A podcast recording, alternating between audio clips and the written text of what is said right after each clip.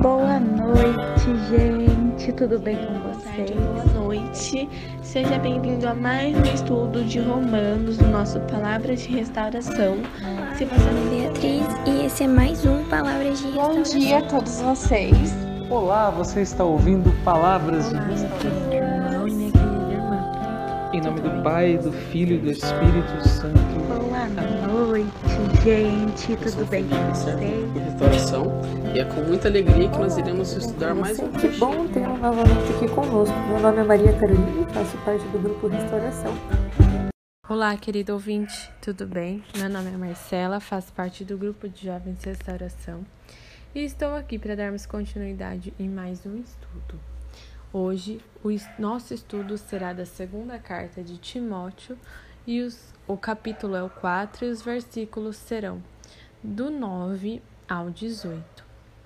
Que você possa pegar a sua Bíblia e me acompanhar mas que antes, juntos, nós possamos clamar a presença do Espírito Santo.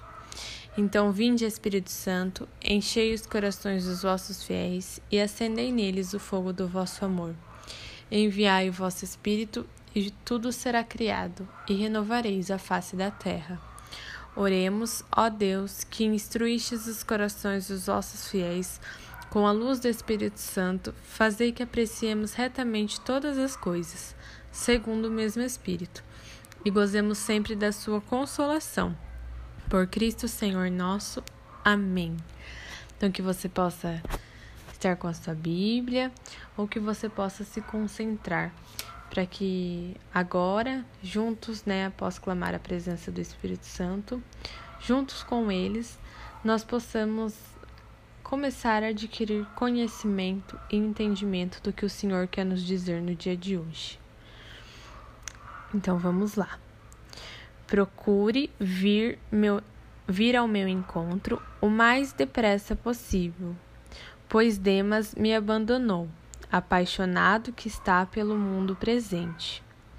Ele foi para Tessalônica, Crescente para a Galileia, Tito para a Dalmácia. Somente Lucas está comigo.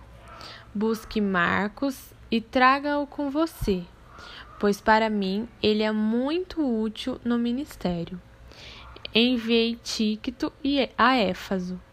Quando você vier, traga-me a capa que deixei em Trode, na casa de Carpo, e também os livros, especialmente os pergaminhos. Alexandre o ferreiro me causou muitos males. O Senhor lhe retribuirá de acordo com as obras que fez. Você também tome cuidado com ele, porque se opôs for fortemente às nossas palavras. Na minha primeira defesa, perante o tribunal, ninguém ficou do meu lado, mas todos me abandonaram. Que isso não seja posto na conta deles. O Senhor, sim, teve ao meu lado e me deu forças, para que através de mim as mensagens fossem plenamente proclamada e ouvida por todas as nações. Eu fui libertado da boca do leão. O Senhor me livrará de toda obra maligna e me guardará para o seu reino celeste. A Ele a glória pelos séculos dos séculos. Amém. Palavra do Senhor, graças a Deus. Bom, é, essa nossa palavra, ela, essa nossa nosso estudo de hoje, né? Ele já está no final.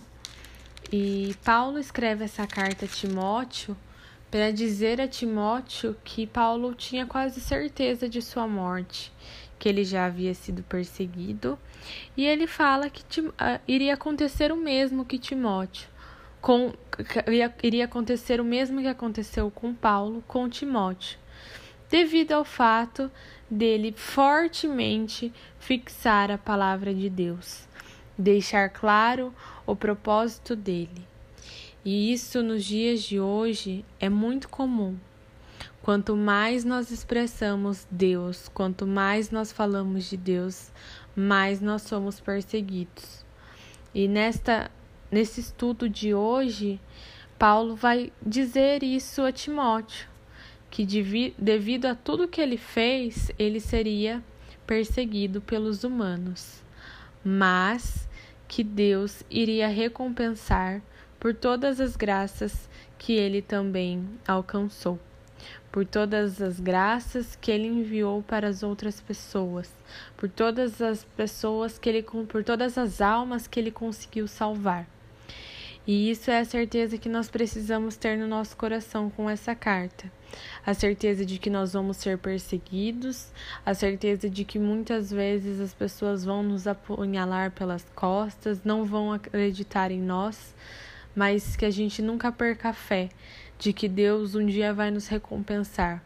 E que quando a gente for fazer esse ato de amor, de levar Deus para outras pessoas, que a gente não lembre, não se lembre disso, que a gente faça não por interesse, mas de coração, assim como Paulo fez, assim como Timóteo também fez. E é isso que essa palavra vem nos dizer nos dias de hoje, para que a gente permaneça firme, para que a gente consiga combater o bom combate. E para que a gente não se preocupe com o nosso futuro, com o nosso fim, porque nós temos um Deus que cuida de tudo e que faz as coisas das melhores maneiras, embora muitas vezes para a gente não se pareça.